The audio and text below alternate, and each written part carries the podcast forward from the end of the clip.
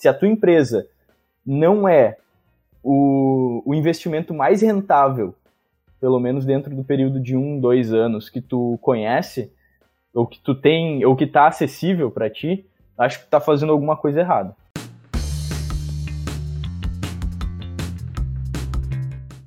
Eu quero começar o programa de hoje falando um pouco sobre os erros mais cometidos por empreendedores de primeira viagem. Eu acho que um dos mais comuns é tu construir uh, a tua empresa ou construir o teu projeto de vida em cima de um mercado, um produto ou até um serviço que tu não gosta, que tu não tem um interesse real em cima daquilo. Né? Isso, até isso é um perigo porque depois que vira trabalho, que acaba aquele tempero inicial, a parte da emoção, a parte de agora eu sou dono de uma empresa, é, a chance de você parar de estudar, perder o interesse em tentar melhorar cada vez mais, é, é muito grande. Outra coisa, pode ser que você comece a encontrar desafios que você não tinha identificado antes, e isso vai levando à ruína porque você não esperava isso, vai perdendo um pouco do amor pelo negócio, é, isso vai, vai baixando bastante o rendimento. É, vocação não é aquilo que tu gosta, vocação é aquilo que importa. Então tu tem que começar em algo que tu consiga sobreviver ou, ou conviver com aquilo durante muito tempo. Vai começar a trabalhar com algo que tu realmente não suporta, vai ter problema no futuro. Perfeito. Uh, eu até consigo ver tu entrando em algum mercado temporariamente para conseguir recursos para depois abrir uma empresa que é realmente o teu sonho, que é o teu projeto de vida, né? Mas eu acho muito difícil tu se manter no mercado, assim, como realmente um projeto que tu tá construindo para para a tua vida, para 30, 40, 50 anos, para tua aposentadoria, de repente, se tu não tem o real interesse naquilo.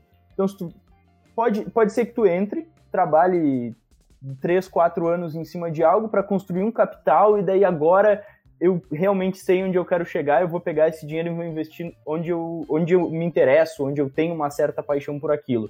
Mas isso eu não tem gosto que... disso. Tu não gosta? Eu não gosto dessa ideia. Eu acho que tem que tentar o que tu gosta mesmo, senão vai ter problema.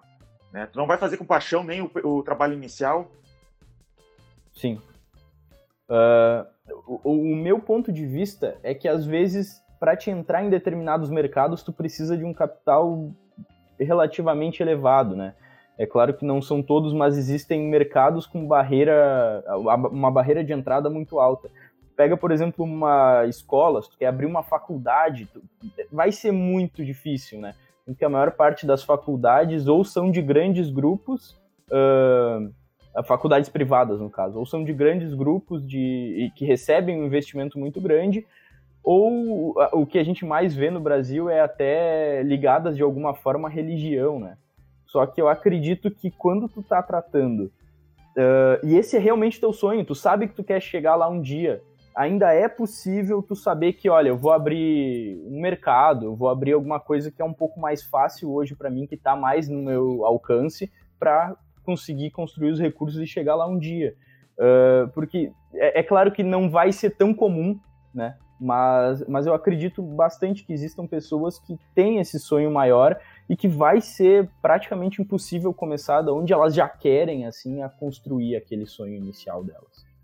Olha, eu vou ser um pouco trazer uma, uma visão diferente. Acho que dificilmente a falta de dinheiro ela é um real problema. Acho que se você estruturar de uma forma que a tua ideia seja imbatível, é, você vai encontrar dinheiro.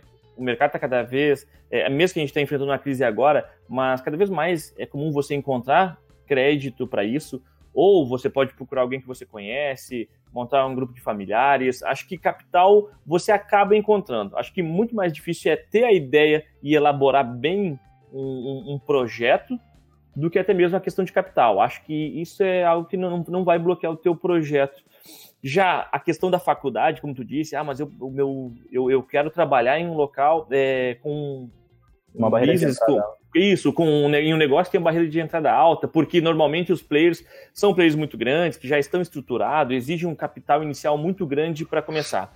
Mas veja só, eu quero. É, normalmente, o sonho pode ser ter uma faculdade, mas sempre existe, ou na grande maioria das vezes existe, é uma, uma oportunidade de começar pequeno. Porque se eu, se eu quero ter uma faculdade, então eu quero trabalhar com ensino. E com ensino eu posso começar com um cursinho, quem sabe. Eu posso começar é, abrindo um, uma pequena escola de, de, inglês, uma pequena escola de curso preparatório para fazer faculdade, e assim eu vou gerando dinheiro. É, é, na área que eu gosto, e a gente conhece, tem o, o, caso, acho que é a Wizard, né, que começou com uma, uma loja e hoje eles têm aí milhares de, de, de escolas de inglês em, em todo o país. Ou seja, eles se tornaram um grande player, porém, eles começaram de uma iniciativa de capital, onde ele mesmo injetou todo o dinheiro que ele tinha e alguns amigos, criou aquela escola e hoje é um super player. Então, Sim. eu acho que é. sempre existe a forma de entrar. Tem que ver qual é o motivo que tu quer esse. Tu tá sendo megalomaníaco. Por que, que tu realmente quer aquilo ali? É porque é a tua vocação mesmo? Ou porque tu quer status? Ser é, dono. Tem esse ponto. Há muitos anos atrás, eu estava lendo uma revista, não lembro se era aquela Você SA ou Exame, é, alguém mandou um e-mail para eles assim: meu sonho é abrir uma loja de CD. Na época ainda tinha um pouco de sentido, tá? Não, não é como agora.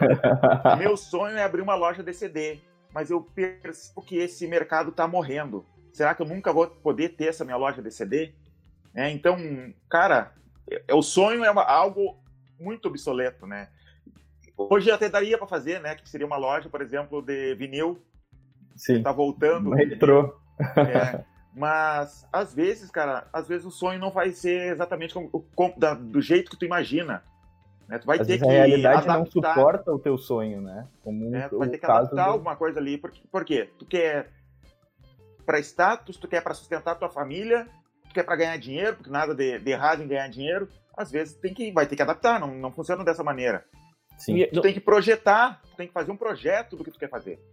E é perfeito esse pensamento. Na verdade, é, pode ser para sustentar a família, eu quero realmente ganhar dinheiro, eu quero prosperar financeiramente, é, mas também pode ter um propósito. O cara queria abrir a loja de CD, provavelmente não era por causa do, do físico, do, do CD em si, e sim porque ele gostaria de se envolver com música. música. Exato, música, artista, artista é, é, quem sabe é o ramo. A mesma coisa a faculdade.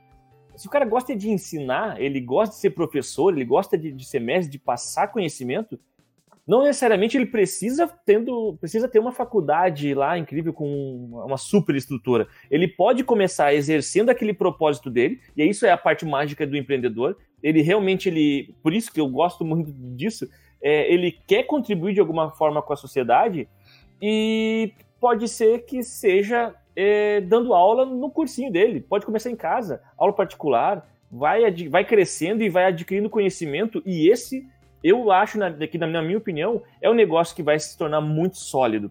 Porque ele conhece é, desde os pequenos detalhes até os grandes. Ele, ele testou, ele vai ter a possibilidade de ir construindo e não comprar algo pronto. Ele não pula etapas, ele vai sentir todas as etapas de crescimento do negócio. Então, por mais que tenha né, toda essa caminhada até chegar lá, mas o conhecimento que ele vai adquirir é, é gigantesco. E quando chegar uma empresa grande, ele vai estar preparado para isso. Que é um dos grandes problemas, é um dos erros, é, é, é abrir. Ah, eu tenho capital, vou lá e compro uma super estrutura, uma super empresa, e não tenho força e nem habilidade para carregar isso. E sabe, Ricardo, que eu concordo contigo e com o gestor crescendo bastante, com a gente com um prédio gigante agora, contratando bastante pessoas, eu gosto muito da ideia de uma empresa bem enxuta, porque dá trabalho uma empresa grande. Se eu fosse começar de novo hoje, começaria bem pequeno, mesmo que eu tivesse capital para investir em algo maior, eu começaria pequeno. Eu gosto dessa ideia de uma empresa pequena e eu acho que dá para ganhar muito dinheiro com uma empresa pequena, sabe? Vender pela internet, ter algum produto, algum serviço que eu venda online, eu acho bem legal isso.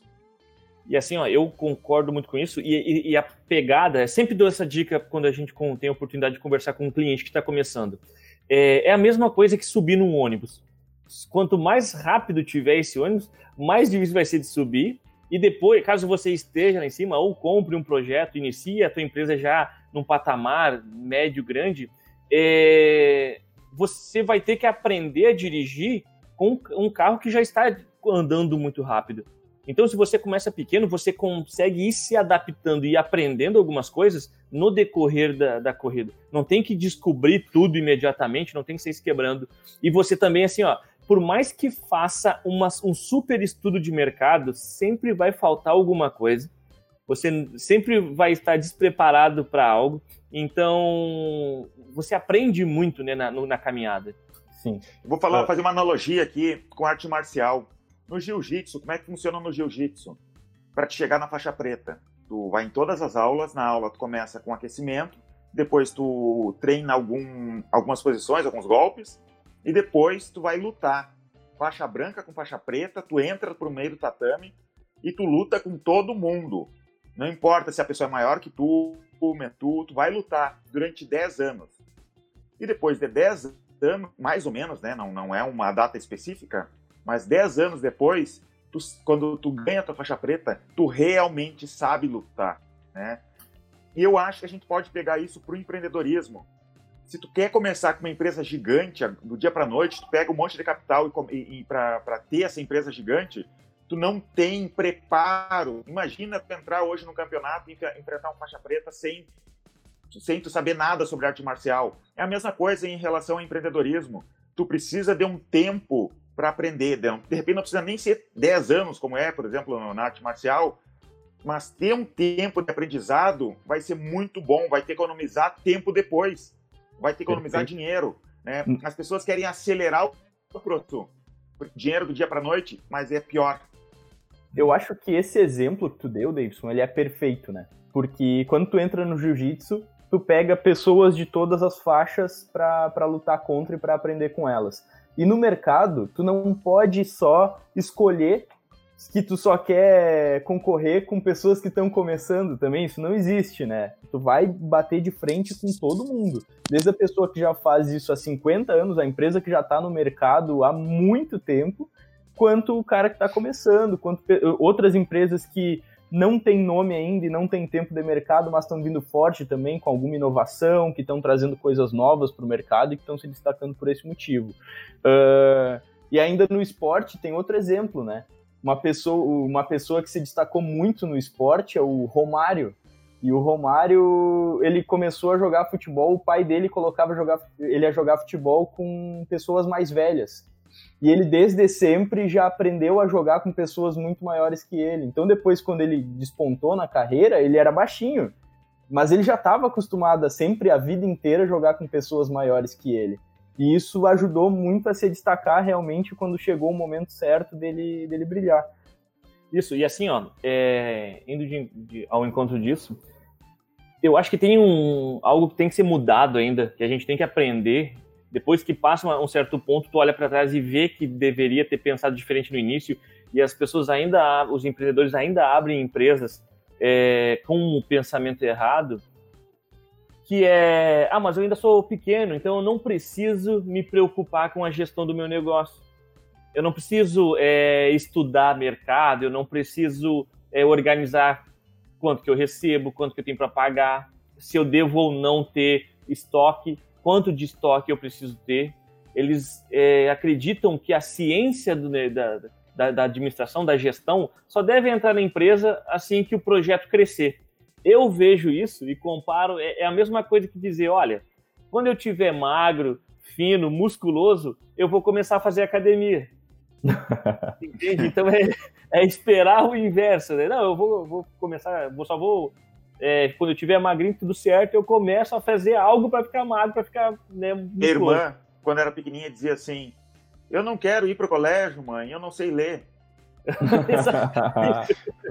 Exata, exatamente isso. Ou seja, não, depois que eu vencer, eu faço alguma coisa para vencer. E não, é exatamente é no início que você deve começar. Aqui também cabe aquela ideia do ônibus. A tua empresa está começando devagarzinho ali, ótimo. É agora que você tem tempo para ir já criando uma cultura de gestão, se, se, adaptando, porque você também vai ter que se acostumar em trabalhar durante todo o dia e em algum momento parar para cuidar dessa gestão. Então, se você nunca aprender, se você nunca colocar isso no, no, no, no teu hábito, é, no teu dia a dia, nunca vai virar um hábito cuidar desses dados, cuidar dessas informações.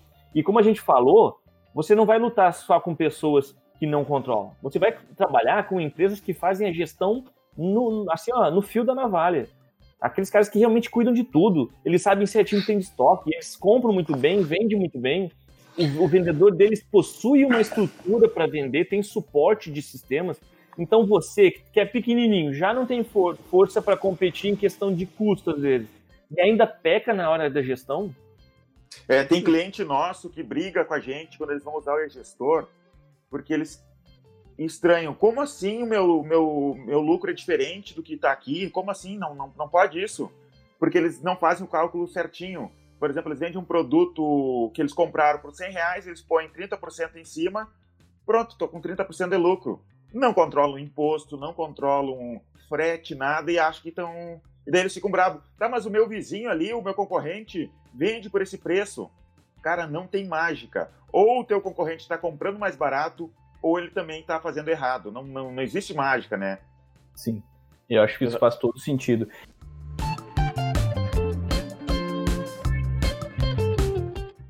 E um outro problema que eu vejo que acontece bastante, né, é o empreendedor que quer se enganar, de certa forma. Porque o que, que acontece? Imagina que eu já superei a parte de não querer anotar, ok? Eu anoto tudo, todas as vendas que eu faço, eu, eu controlo essas coisas. Só que chegou uma, uma notícia ruim, por exemplo, um cliente deu problema com o produto que eu vendi para ele, ele devolveu esse produto, né? Eu, não, eu já não cadastro o estorno do valor que eu tive que estornar para ele no, no meu caixa. Aí já começa aos poucos a se tornar parte da cultura da empresa isso e vira uma bola de neve. Quando tu já não fez um e não fez dois, mesmo que tu queira fazer o terceiro, já não vai bater no final do mês. E isso vai, vai seguir acontecendo. Tu não pode, logo no início da empresa, que é um projeto pequeno, que tu tá abrindo teu primeiro negócio, simplesmente querer tratar só ou, ou monitorar só as coisas boas, né? Tu tem que monitorar de acordo com a realidade. Porque senão não adianta, senão tu não tá controlando absolutamente nada. E o certo seria é, dar atenção aos pontos críticos, né? aos gargalos. É, você pode até não controlar, às vezes, o que você está recebendo, o que sobe, mas que você controle a conta a pagar, as partes duras mesmo, onde você tem que dar muita atenção. E outro ponto, outro ponto que acontece muito também, não sei se isso quer voltar nesse assunto. Não, pode falar. Era outro, outro ponto que eu ia falar mesmo. Ah, tá. Outro ponto é o cara abre empresa, né, com aquela emoção, você é dono de empresa agora, agora, agora vai dar tudo certo. Agora, agora, em um mês você é rico já, porque eu sou dono de empresa. Normalmente as pessoas que eu vejo que têm empresa, elas, elas têm uma vida muito boa. Só que o cara abre a empresa e no outro dia ele acha que ele é funcionário da empresa. Ou seja, independente de como ela está indo, independente se vai sobrar ou não para eu investir para o futuro da empresa, eu tiro um salário, eu vou lá e começo a, digamos que, saquear a empresa. E você, como proprietário, você como empreendedor, é exatamente o cara que vai ter que sacrificar até que a tua empresa ela tenha caixa para sobrar algo para você e também para investir nela mesmo. Porque no, nos primeiros é um engano achar que eu abrir empresa no primeiro mês eu já vou ter lucro. Pode ser que você abriu um negócio incrível e no primeiro mês, nossa, já está sobrando dinheiro para caramba. Mas mesmo assim, grande parte, acho que a maioria desse capital deveria voltar para a empresa para que você consiga criar um mercado, criar uma marca e aí sim construir um futuro onde você vai ser aquele empresário bem sucedido que consegue tirar é, um salário digno, um super ou um super salário para você. Então, primeiro você precisa deixar se desenvolver, precisa deixar lá forte. Diferente dos seus funcionários, pode ter que no final do mês não sobre dinheiro para o teu salário. E você vai ter que entender isso e faz parte da vida de um empreendedor. Ou misturar o dinheiro do, da empresa com o dinheiro da pessoal, né? O ali pega um pouquinho de dinheiro para comprar no supermercado as compras. É, Tem muito isso, acho... a gente vê clientes nossos fazendo isso, né? Quando eles é começam a usar o gestor. É importante enfatizar, né? Eu que trabalhei no suporte já vi muita gente que cadastra a conta pessoal como uma das contas caixa para receber depósitos, receber transferência e tudo mais uh, por parte dos clientes dentro do sistema. Isso não vai dar certo. Isso vai te complicar em algum momento. Trabalha com a conta da empresa apenas, recebe em dinheiro, deixa no caixa, não mistura, não é aquilo ali que está no teu bolso. Eu acho que no começo Uh, o Ricardo tinha dito também sobre a, a, questão de reinvestir no negócio. Eu queria voltar para esse ponto porque eu acho que é muito importante, né? Chega no final do mês e tu tem 6 mil reais que, entre aspas, sobraram da operação. Tu pode reinvestir 3 mil e tirar 3 mil para pagar as tuas contas pessoais, ou tu pode uh, ou tu pode tirar 6 mil reais e ter uma folga ali pessoal, ter um dinheirinho sobrando e tudo mais reinveste esse dinheiro. Eu acho que é muito importante. Justamente, ah, mas daí eu vou colocar 3 mil reais para reforçar a marca. Uh, às vezes a pessoa, se, se tem alguma dificuldade em fazer isso, é porque eu acho que tu não acredita o suficiente no teu negócio ainda. E esse é um, é um problema crítico que tu tem de mentalidade, não é nenhum problema da tua empresa. Então acho que reinvestir no negócio é um dos pontos mais importantes e às vezes é um valor significativo, é um valor que que te daria uma folga muito maior se tu tirasse esse dinheiro, se tu pudesse gastar, mas vale a pena no começo de um negócio, principalmente se for teu primeiro negócio, que é o nosso tópico hoje, uh, passar por esse, esses perrengues e mesmo assim reinvestir. Se a tua empresa não é o, o investimento mais rentável, pelo menos dentro do período de um, dois anos que tu conhece, ou que tu tem, ou que está acessível para ti, acho que tu tá fazendo alguma coisa errada. E tu sabe isso que o Ricardo, vocês falaram, também tem ao contrário. Digamos que já passou um período, eu concordo que durante um período tu não pode esperar que a empresa vai te sustentar durante um período, tu vai ter que se organizar, né, e tentar tirar o mínimo possível. Mas depois de um tempo, eu vejo as pessoas errando ao contrário. Vai perguntar para elas assim, quanto é que tu tem de lucro? E normalmente, digamos, o mercado tem 15% de lucro e ela está conseguindo 40% de lucro. Mas aí tu vai analisar o, o, os números dela e tu percebe que ela tira muito pouco para ela. O empresário tem que estruturar a empresa e por mais que ela reinvista o dinheiro, quando ela vai fazer os cálculos dela, colocar ali um salário, nem que seja um salário virtual, só para contar, né? De quanto que tu pagaria para um funcionário que está fazendo o teu serviço. Olha o mercado, digamos, tu é o gerente de uma loja de roupas quanto que o gerente de uma loja de roupas do porte da tua ganharia e estrutura tuas contas para tentar se pagar aquilo ali, né? E isso serve também para evitar brigas no futuro com sócios, tá? Por exemplo, um sócio começa a dizer assim, ó, eu merecia mais. Ele tem menos porcentagem na empresa, mas ele acha que merecia mais. Tu pode argumentar com ele, olha, um profissional do, do, de, do teu cargo, que faz o que tu está fazendo, ganha, sei lá, vamos chutar um cargo, um valor alto, tá ganhando 10 mil reais por mês, e o cara quer ganhar, sei lá, 40 mil reais por mês. Eu não vou te pagar 40 mil reais, por quê? Porque tem o Prolabore, tem, tem o quanto que tu tem de porcentagem, e tu pode usar isso a teu favor, né? Para organizar Sim. a empresa. Mas eu quero mostrar para vocês, é, veja como um problema, os problemas são casados, na verdade. E ele não sabe nem quanto lucra, tá? Eu compro e vendo e, e, consigo comprar e vender bem, entende? Eu consigo fazer bem a parte do business de, de vender e aí consigo comprar, ou o meu serviço é bem prestado, né? Eu, nós conseguimos fazer com que os clientes voltem, é, a gente vende muito bem. Porém, dentro de casa não é organizado. Com isso, tudo que tem no caixa, eu passo a achar que é lucro. Aquele dinheiro que está ali, beleza. Eu recebi 10 mil reais esse mês dos meus clientes, então esses 10 mil reais é lucro legal. Só que esquece que tem que repor estoque, pagar esquece imposto. pagar imposto. Na, na, verdade, esse daí é o pior, porque se tu não é. tiver por estoque, pode ser que tu dê um jeito ali com o teu fornecedor, mas com os impostos, com o governo não tem conversa, não tem essa de, olha, só me esqueci, né? Tu não consegue flexibilizar, vai entrar em negociação ali, a mordida vai ser mais forte, nunca mais leve, sempre mais forte. É, ele, ele não, não tem informação para isso, né, para saber então quanto que tem que sobrar, acaba saqueando todos os meses.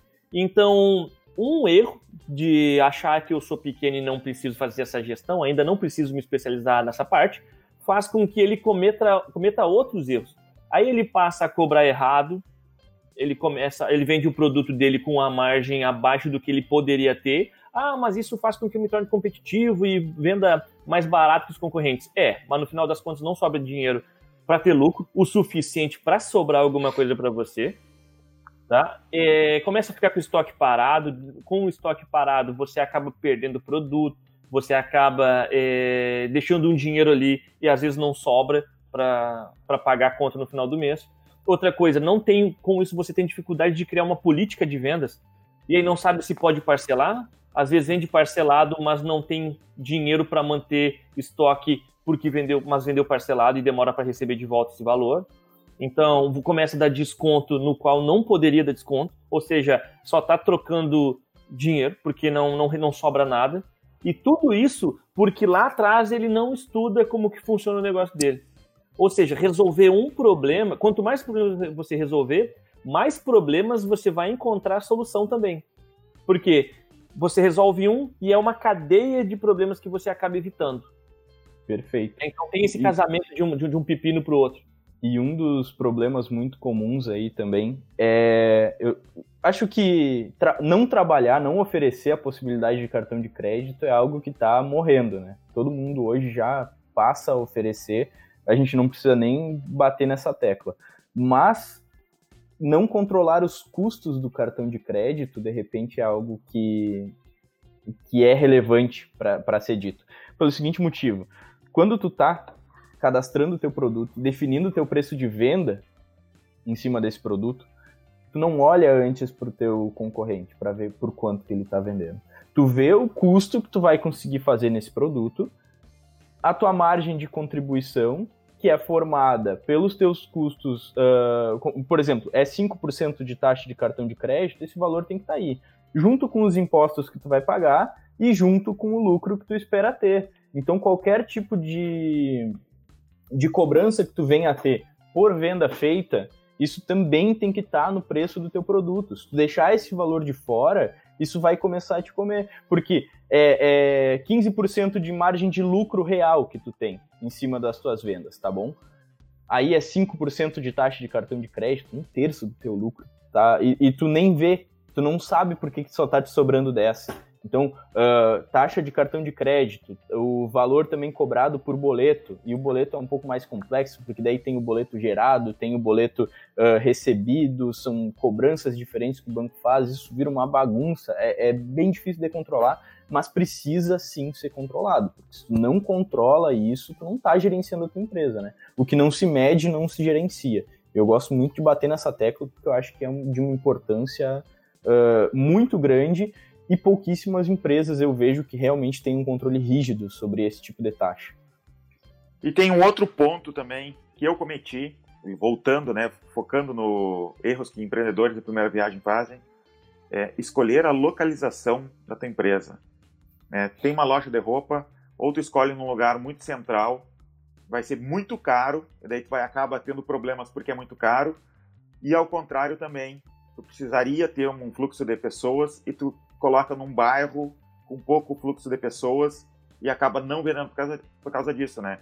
No outro podcast que a gente fez, que era é, o, o, título é Como Quebrar uma Empresa, eu conto né, a história de como eu fiz uma lan house na, aqui na minha cidade e coloquei no é, quarto ou quinto andar, agora não me lembro, do, de um prédio. E não é que não tinha cliente, é, não tinha nem gente visitando, né, de tão escondido que estava.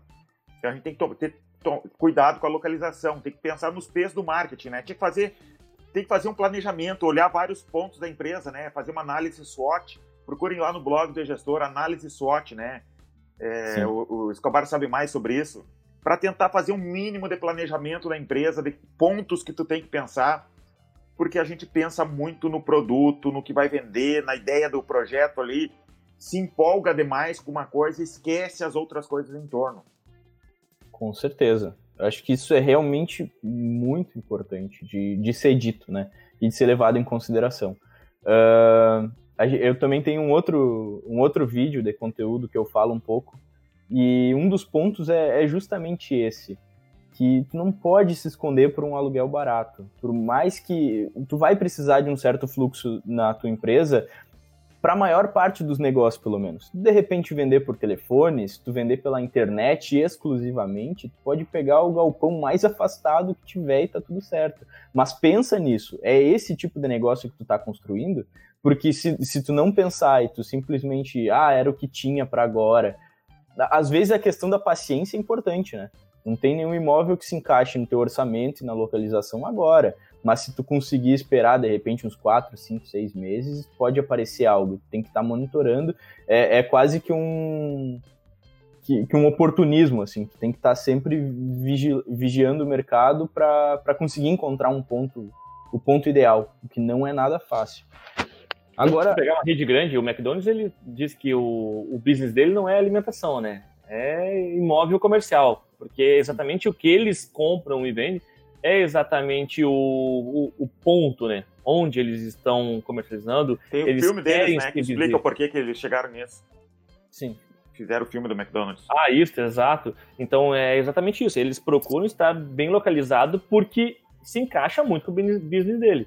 Agora, é claro, é, você como proprietário da sua empresa tem muita coisa que é fácil de delegar. E você pode delegar tudo. Mas, por exemplo, é, a, a, propaganda começar sem saber como fazer a propaganda do seu negócio, sem saber onde que você vende, como que é o mercado, como que é a distribuição do teu produto ou serviço, é um dos grandes erros também. É como o Sobar disse, vai vender por telefone, beleza, pode ser escondido, mas pode ser como o David disse, ah, você fica com um negócio onde teus clientes têm que vir até a tua loja, tem que vir até o teu estabelecimento, você está no quinto andar, pode ser que não aconteça, né? Um amigo meu, ele tinha um provedor lá no início da, da, da internet, né? No comercial no Brasil, lá pro início dos anos 2000, 99, por aí. E ele, o, o, o provedor dele era conhecido na cidade, mas ficava no sétimo andar de um prédio. Ele tinha clientes, estava indo bem, e daí começou a crescer e eles colocaram na frente do prédio onde ele estava, eles acharam um, uma sala no térreo ele disse assim, ó, Davidson, a gente teve um boom de vendas só por ser no térreo, por as pessoas verem a nossa marca e era muito mais fácil de chegar. Né? Ele é, mudou as coisas por ser no térreo.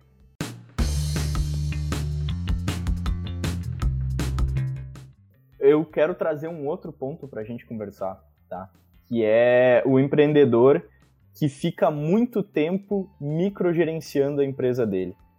Ele tá, é claro que quando tu começa, uh, a, a, construir um negócio, tu tem que ser vendedor, tu tem que comprar mercadoria, tu tem que controlar o financeiro, tu tem que fazer praticamente tudo.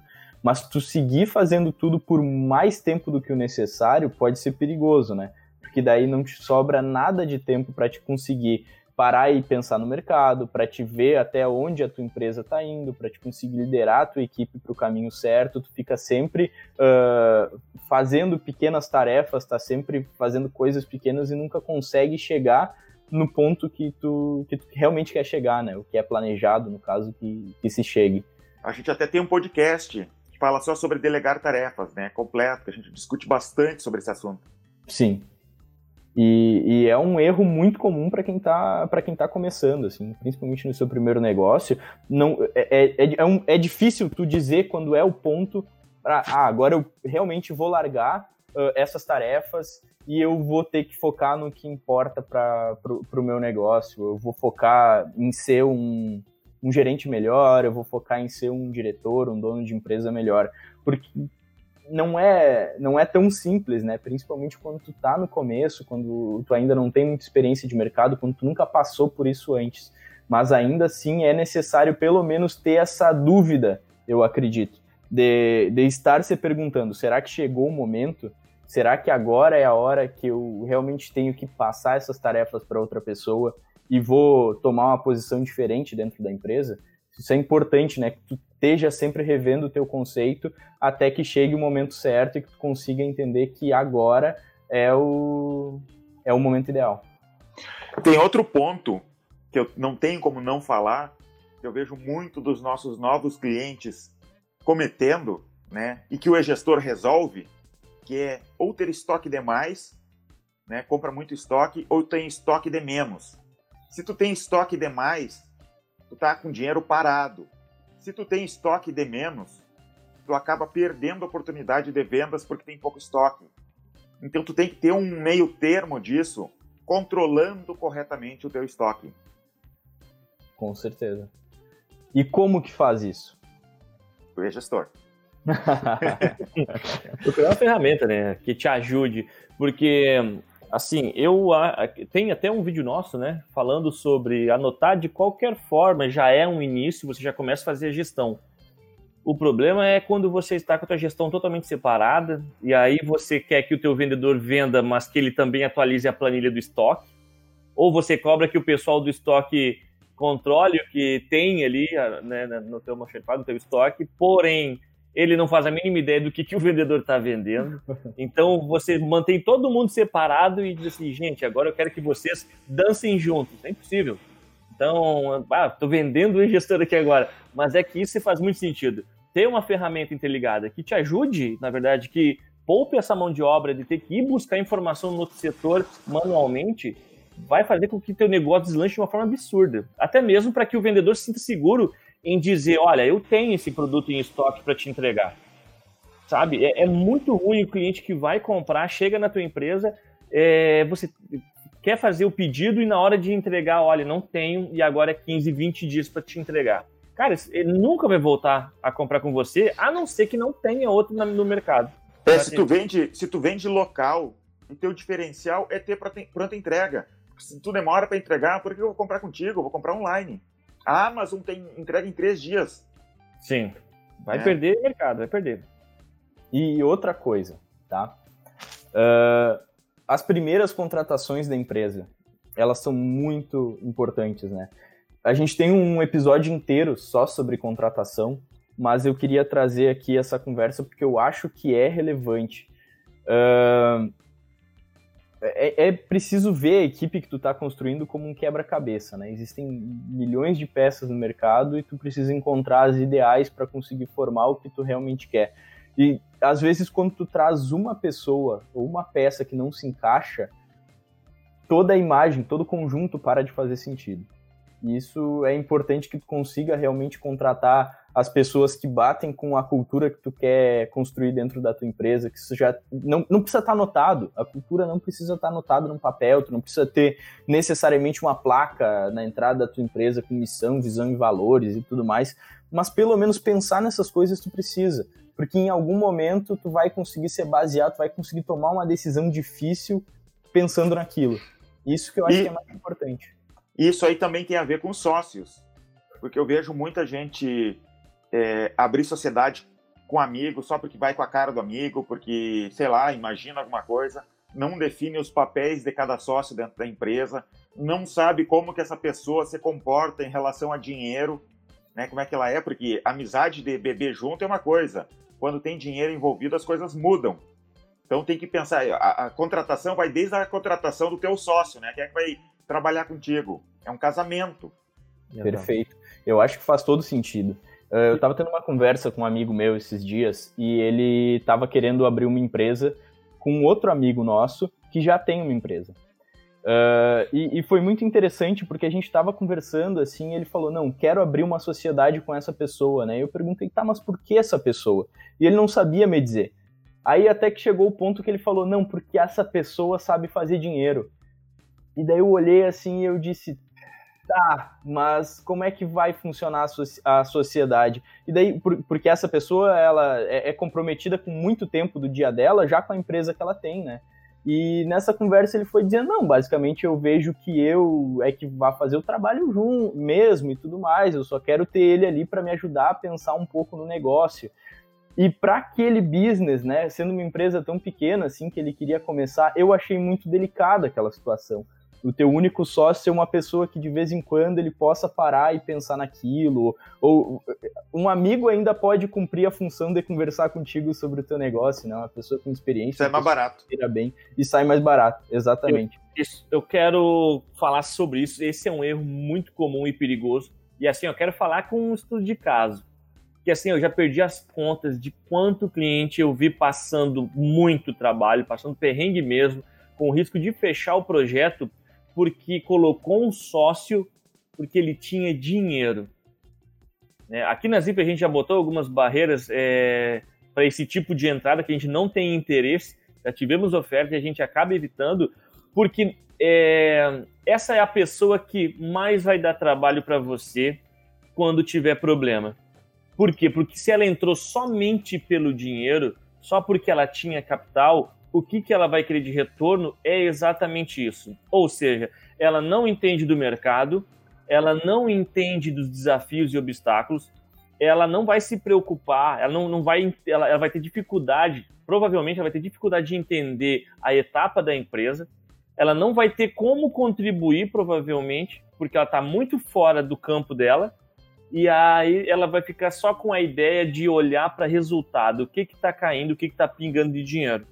E aí a gente acontece muito, assim, ó, é, é incrível como tem toda semana tem cliente que está tendo que comprar ou foi abandonado pelo sócio que entra com capital. Então entra com o primeiro aporte, eles iniciam o negócio, o cara perde aquela, aquela motivação inicial de projeto novo, não injeta a segunda etapa do investimento, e aí fica você lá com um sócio, tendo que comprar a parte dele, porque ele quer sair fora, e sem dinheiro para manter o negócio de pé. Então tome muito cuidado. Não, assim, ó, pode ser que só o capital seja interessante porque você já tem tudo pronto. Mas é sempre importante que pelo menos os valores dessa, dessa pessoa, que os, ela esteja ciente de todos os obstáculos ou das dificuldades que é ser sócio de uma empresa. Acho que no extremo da situação, que ela confie e respeite nas tuas decisões, né? Já que é tu que tá no dia a dia. Eu imagino que esse seja um dos principais, assim, por mais que essa pessoa também tenha entrado por dinheiro, ela tem que confiar o suficiente na tua habilidade de, de entender que é tu que está no dia a dia da empresa. Então ainda acho muito perigoso, mas uh, se, se fosse entrar uma pessoa por dinheiro, eu acho que esse é o mínimo que seria esperado, assim, que a pessoa, você tenha certeza de que ela vai confiar, ela vai respeitar nas tuas decisões de preferência isso seja dito uh, expressamente antes de, de qualquer... Alinhar as expectativas, né? Tem que ter as expectativas alinhadas, entender o que é, que não é negócio por emoção, não é só para dizer que é dono de empresa e sair lucrando. Não. É um projeto, é uma máquina que tem que ser construída. Outro problema, vamos para o próximo. Não focar o suficiente no lucro. Eu estou olhando para o faturamento do meu negócio, tá uma loucura, e aqui Uh, eu estou faturando cada vez mais e daqui a pouco eu estou tendo cada vez menos lucro, né? E quanto mais eu faturo, menos lucro eu tenho. Porque estou tendo que expandir a equipe, porque eu estou tendo que investir no meu local de trabalho. Isso às vezes são investimentos que duram por muitos anos, então uh, o diminuir do lucro você sempre precisa ter em mente se ele é algo que a, a partir de hoje você vai passar a lucrar esse percentual menor mesmo, ou se a partir de, de, depois de, sei lá, dois anos, você vai voltar a ver o percentual de lucro que você via antes desses investimentos que estão sendo feitos. É só a questão de, de assim, não, não tem nada errado em lucrar menos, principalmente se tu está reinvestindo no teu negócio. Só que tu precisa entender exatamente e ter isso e, e que esse seja um dos teus focos, né? Para não dar um passo maior que a perna. Eu vou dar a aula mais rápida e útil sobre gestão financeira agora para vocês. Como é que tu pode controlar de uma maneira bem fácil é, os investimentos que tu está fazendo na tua empresa, se está tendo lucro, onde é que está subindo de mais e de menos. Pega o DRE mês a mês da tua empresa. Se tu não usa um software como gestor, assim, que, tu, que te dá o DRE ali, pede para o contador. Coloca mês a mês, tá? Põe numa planilha, coloca receita bruta, coloca todos os meses, de todos os meses, e vai colocando abaixo tudo direitinho. E daí tu compara, mês a mês, tenta fazer de um ano, cinco anos, se possível, disso, e faz comparações. Onde é que está subindo, onde é que está descendo. Eu já cometi o erro, por exemplo, de começar a investir demais na empresa e começou a aumentar, por exemplo, muito a folha de pagamento. E começa a diminuir o lucro e tu não se dá conta onde que tu está gastando. Né? Daí tem que ajustar. Com esse essa estrutura simples, né, de DRE mensal lado a lado, fica muito fácil de tu descobrir onde é que tu tá gastando demais. O, o e-gestor tem essa possibilidade, viu? A gente fez esse tipo de relatório lá. Se tu cadastra certinho as contas, tu tem um relatório que te dá mês a mês assim os DRE. Outra e... é o cuidado ao alavancar a empresa, né? Ah, tem um sonho de ter uma empresa grande. Né? Começou pequeno ali, precisa, preciso lá, é, colocar mais funcionário, preciso de uma estrutura melhor, agora eu quero aquele ponto comercial lá que, nossa, é, eu, eu sempre vi a minha empresa lá, e acaba com aquele passo que às vezes não quebra teu negócio, mas ele faz com que você fique assim, ó, durante anos sem dormir, porque você deu aquele passo acelerado um pouco antes do tempo. Então, cresça também com calma, cresça dentro dos parâmetros, dentro do que você consegue é, manter, né? Sim. É, quando tu, tu precisa ter a noção de que enquanto a tua empresa está crescendo, se tu não tiver pessoas que estão se desenvolvendo o suficiente ali dentro, né, tu vai ou que estão conseguindo se desenvolver no mesmo ritmo, tu vai ter problemas depois, porque a empresa pode estar tá faturando muito mais, mas a maturidade e a forma com que essas pessoas estão uh, tratando os processos, ela pode ainda não estar alinhada o suficiente, o que vai dar problema mais para frente. E quanto maior tu é, maior é o tombo, né? Sim.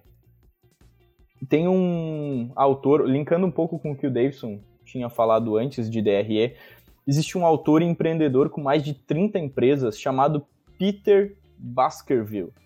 Uh, e em uma das obras dele, ele afirma o seguinte: o fluxo de caixa é mais importante do que a tua mãe. e é, é engraçado, é claro que é um exagero, né? Mas, mas isso evidencia bastante, acho que chama muita atenção para o quão importante é o fluxo de caixa.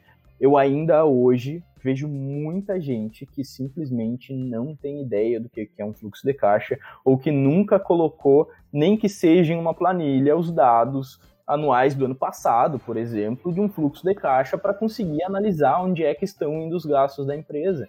E isso é muito importante, tu consegue ver exatamente os percentuais, onde é que está gastando mais, onde é que tu está gastando menos, como é que está indo o faturamento, se ele está crescendo num ritmo legal. Tu consegue identificar, por exemplo, se teve um mês que a tua empresa deu um, um salto muito grande, e daí depois ela pode ter caído. Isso tudo fica evidenciado no, no fluxo de caixa também. Então tu precisa uh, organizar isso melhor e principalmente projetar o fluxo de caixa, né? Fazer um orçamento de um fluxo de caixa para saber se tu está alinhando as tuas expectativas com aquilo que está sendo planejado. É porque uh, não adianta só ter dinheiro, tu tem que ter dinheiro na data certa. Tá Exatamente. Tá, né? E isso é o fluxo de caixa. Perfeito. Uh, outra falha que eu acho que é importante a gente falar, tá? Comentar por cima aqui, que é não ouvir os teus clientes. Às vezes tu já está no mercado há tanto tempo, por mais que tenha só uma empresa, que tu simplesmente para de conversar com os teus clientes, tu acha que tu já entende o suficiente, que tu não precisa mais evoluir nisso, né? Isso é muito perigoso. Sim, e na verdade também esquecer o cliente interno, né? O colaborador está muito tempo ali, aí já passou aquela, aquela ideia inicial de ter que formar um, um profissional para atender o teu cliente, ele começa a dar dica, você não ouve mais, ele começa a te contar o que, que o cliente está dizendo, está reclamando, está pontuando e você anda mais bola, porque isso é bobagem, eu entendo o mercado, não é isso, e o mercado está mudando muito rápido, né? É, concorrentes estão vindo cada vez mais em qualquer, em qualquer ramo, estão vindo com novidades. Você cada não vez mais preparados, né? Exatamente. Hoje o cliente já chega para comprar o teu produto ou serviço, ele já pesquisou muito na internet, ele já sabe até o que, que ele deve esperar do teu produto, é... e você não para para ouvir ele, e ou também esquece da qualidade, né? Dá aquela apertada no caixa, a primeira coisa que você é, sangra, a primeira coisa que você sacrifica é a qualidade. Começa a vender um produto, às vezes, de uma qualidade pior, começa a prestar o serviço de uma forma mais acelerada ou resumida e aí perde às vezes a identidade do teu negócio e quer exatamente a qualidade. Então tem que conversar com o cliente e sentir o mercado. Uma vez eu li um livro sobre a história do Walmart e o Sam Walton, que é o cara fundador do Walmart, né, que teoricamente seria o homem mais rico do mundo se ele tivesse vivo, só não só a família só não é a, a, a, os não são os mais ricos porque dividiu entre várias pessoas, né? Uhum. Que eles perguntaram para ele como é que tu administra a maior rede de supermercados do mundo e ele disse assim não, não sei, eu sei administrar um mercado por vez. Não sei como é que se administra a maior do mundo, né? E sobre isso de estar tá de olho nos clientes, ele que ele ia de avião, visitava todas as lojas do, do Walmart que ele podia, né? Não sei se ele visitava todas, mas é o máximo que ele podia, estava sempre viajando. E ele pedia para os gerentes não ficarem nos seus escritórios, tinha que ficar lá na frente conversando com os clientes, tentando entender os clientes e os colaboradores. E tinha um gerente que não obedecia, estava sempre enfurnado dentro do escritório dele. Um dia ele chegou lá e botou uma corrente na porta do, do gerente para o gerente não poder entrar no próprio escritório. E, cara, assim, ó, fica. Tem muito, acontece muito. O empreendedor fica com a bola de. Uma, compra até uma bola de cristal, é, faz um plano ali com uma cartomante para tentar descobrir o que está dando de errado e se ele fizesse só essa pesquisa com o cliente que entrou na loja. Entende? O cara que comprou, o que, que você. Por que, que você comprou? Outra coisa, voltamos à, à questão da gestão. Não faz a mínima ideia de quem comprava e, por, e quem que parou de, de comprar. Então, para fazer uma ligação e dizer, olha, né, você faz tempo que você não volta da empresa, o que, que, você, que, que foi que você não comprou mais, não identifica o porquê que as pessoas estão deixando de comprar o teu produto ou de voltar, entende? Às vezes, ah, mas é porque agora achei na internet uma, o mesmo produto por um valor menor, ou eu não, eles me entregam em casa, eles parcelam, ele vai te explicar onde você está pecando e aí você vai saber quem é o teu inimigo, com, contra o que, que você está lutando. Mas não fica fechado, não conversa com o cliente, não faz pesquisa de mercado e fica tentando adivinhar e acertar né, na tentativa e erro, é, achar uma solução. Com certeza. Uh, ah, Para contribuir com essa história que o Davidson contou também, tem uh, uma história que, que evidencia o quão importante é tu dar o foco para os teus clientes, né? Que é do Jeff Bezos, fundador da Amazon. No, no, final dos anos 90, a Amazon já valia mais de bilhões, já tinha já estava localizada em todos os Estados Unidos, na Europa, e o escritório do Jeff Bezos era um escritório muito simples. A mesa tinha uma perna quebrada e estava amarrada com fita. E era uma porta, não é? E era uma é, Era uma porta. Uma exatamente. porta com pernas era a mesa dele. Que ele mesmo fez. É. Então, isso mostra. E quando perguntaram para ele, né, por favor, tem, tem dinheiro para comprar uma mesa? Ele falou: sim, mas eu vou focar hoje em oferecer o melhor para os meus clientes uma mesa melhor agora não vai ser o suficiente para isso, não vai mudar em nada. Então ele dirigia um carro muito simples também, e o foco dele era total, ele não tinha tempo para ir escolher uma mesa ou qualquer coisa do gênero, não. Ele estava focado em fazer o melhor produto, em criar a melhor cadeia de distribuição para justamente atender da melhor forma possível os clientes dele. E hoje, olha o tamanho da Amazon, né? Uma empresa que, durante a, a crise, que a gente teve agora do, do Covid, cresceu mais de 15%. Então, esse é o poder. É, eu comecei a comprar mais lá, viu? esse é o poder que tu, que tu tem quando tu realmente foca naquilo que importa, né? Quando tu foca em entregar o melhor para os teus clientes. Eu acho muito vaidade, importante. né? Se você a tua vaidade está tá prejudicando como você desempenha, o teu foco, você acaba olhando para ah, não vou fazer isso porque isso não é do diretor fazer, ou fica cuidando muito a questão de, de como você, como está a, a visão dos clientes perante você, se você está não crescendo, está sugando dinheiro da empresa. Tem aqui do escritório do lado, né? Isso, exato. Fica buscando, às vezes, só imagem, mas esquece do, do, do principal, do, do, do, trabalho duro de entregar para o teu cliente, é, sacrificar até mesmo, às vezes, a tua receita pessoal para que a tua empresa des, é, deslanche né, no mercado, que suba mesmo. Se você for ver, a Amazon era isso, né? Ela não, não focava em lucro. O objetivo dela é injetar todo o capital de volta, porque era crescer e eles identificaram que não crescer por crescer, é que quanto maior eles fossem, mais poder eles teriam para distribuir. Então a vaidade também é um, é um problema, né? É um, é um, erro que a gente tem quando abre a empresa no início. Com certeza. Uh, e para finalizar o programa de hoje, eu queria trazer um último ponto, tá? E o seguinte, a gente falou aqui muito dos erros que são cometidos por empreendedores de primeira viagem, e às vezes tu vai abrir uma empresa e simplesmente não vai dar certo. A gente já gravou um programa sobre isso, falando sobre alguns fracassos que, que, tiveram ou que já, já existiram ao longo da carreira profissional. Não necessariamente fracassos, mas uh, negócios que não foram para frente por diversos motivos, né? E eu acho que uma das coisas importantes de se ter, como mentalidade mesmo, é que se tu vai investir, de repente, 20 mil reais no teu primeiro negócio, ele não precisa obrigatoriamente dar certo.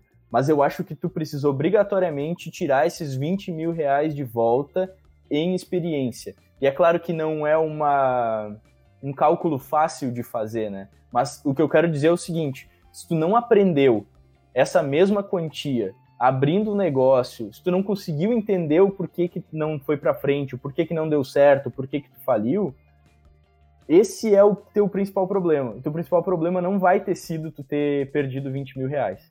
Agora, se tu abre a empresa, não dá certo, mas daí tu realmente consegue tirar uma lição importante disso, é muito mais provável, mas muito mais provável que, a, que o teu próximo empreendimento ele venha a ser bem sucedido. Então, é, mas não precisa ficar botando 20 mil reais fora, viu? Estuda, ouve os podcasts do gestor, lê livro, tá? Tem bastante conteúdo na internet também. Dá uma olhada naquele programa que tinha na TV, O Sócio, lembra? Sim. É muito legal. É, também, então, estuda. Melhor que botar dinheiro fora. Com certeza, com certeza.